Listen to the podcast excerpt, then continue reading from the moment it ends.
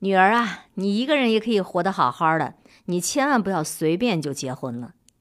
这是台湾一位母亲送给女儿的一段话，在网上引发了好多网友的共鸣。除非有一个男人对你好得很，能够保护你、照顾你，娶你是要疼你，而不是期望你为他生小孩子或者是照顾他一辈子，这样你才能考虑结婚，你知道吗？也许这才是应该告诉每一个女孩子的话，不是“哎呀，闺女儿到年纪了，找个人嫁了吧”，也不是“你看你都这么大岁数了，再不嫁人就嫁不出去了”，而是如果可以，千万不要随便结婚。想起之前看过一部电视剧。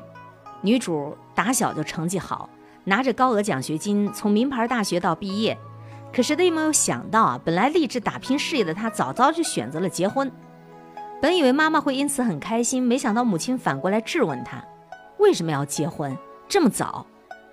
这个为了家庭和子女操劳了一辈子的母亲，比谁都清楚，女儿有着比结婚更重要的事情去做。如果只是因为年龄到了就去结婚，那得到的未必就是幸福的婚姻。失去的极有可能是一个原本属于你的更加精彩的人生。伊朗的女作家马佳也曾在自传里提到过自己经历的一个故事。在他因为一时冲动选择结婚的时候，母亲曾经流着眼泪对他说：“我要你独立、受教育、有内涵，可你却在二十一岁就选择结婚。”这个年纪的你应该认真工作，努力赚钱，应该去认识更多的朋友，应该去享受开心或难过的爱情，应该去见识更广阔的世界，去做一切你想做的事情，而不是随随便便就成为某个人的老婆，把那些属于自己的梦想和目标和婚纱一起，永远封藏在角落里。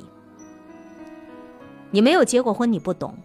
结婚对一个人，尤其是一个女人，究竟意味着什么。还记得之前网上有过一个讨论的话题吗？如果说有下辈子，你还会嫁给你现在的丈夫吗？其中让人印象最深的一句话就是：“绝对不会。”当初以为嫁给他能够躲避风雨，没想到生命里所有的风雨都是他带来的。虽然有失偏颇，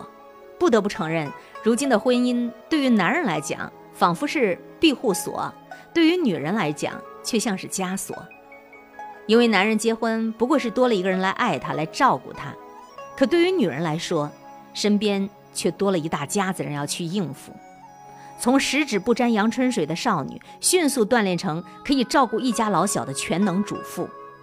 从挑剔温柔的小女孩，迅速成为一手抱着娃娃、一手上班的超人妈妈；从前被宠着、被护着的小公主，要成为结了婚之后毛躁不断的黄脸婆。不要随便找个人结婚，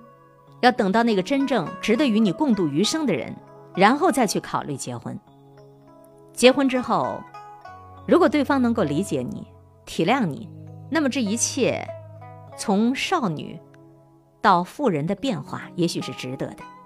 可如果对方不理解、不体谅，那么又该怎么办呢？如果婚前那个口口声声说着会帮你分担的男人，结了婚之后就变了一副嘴脸。成了一个巨大的婴儿，婚姻成了丧偶式婚姻，那么又该怎么办呢？《廊桥遗梦》里说，当一个女人做出选择去结婚和生孩子，在某方面她的生命就开始了，但是在更多方面她的生命已经永远停止了。婚姻其实是一场赌博，而且是豪赌，代价是要用一生来展现。如果是随便下注，注定会以失败收场的。我之前公司里有一个女同事，三十多了，一直就没有结婚。和她聊起来的时候，她说，刚开始爸妈也很着急，天天张罗着给他相亲。可是后来他们看到那些结了婚早的都开始张罗在离婚了，然后他们也就不敢催我了。现在早已不是那个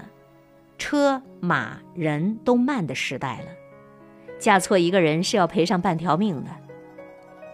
那些当初随随便便结婚的人，婚姻不是将就度日的风雨飘摇，就是独自一个人苦苦撑着，到最后就成了撕破脸的江湖不见。而那些因为嫁错人而委屈难熬的岁月，终究是再也难以挽回和弥补的了。反观那些对于结婚慎重又慎重的人，最终都嫁给了爱情。记得之前看过李富昌老人的故事，六十岁的他已经为妻子写了三十多年的日记，字里行间全是对妻子的爱。他写：二十四岁最美好的年华，他选择嫁给我。他写：高泽之乡成了柴米油盐，辛苦他帮我养大了两个孩子。他写：今天是妻子五十七岁的生日，生日快乐。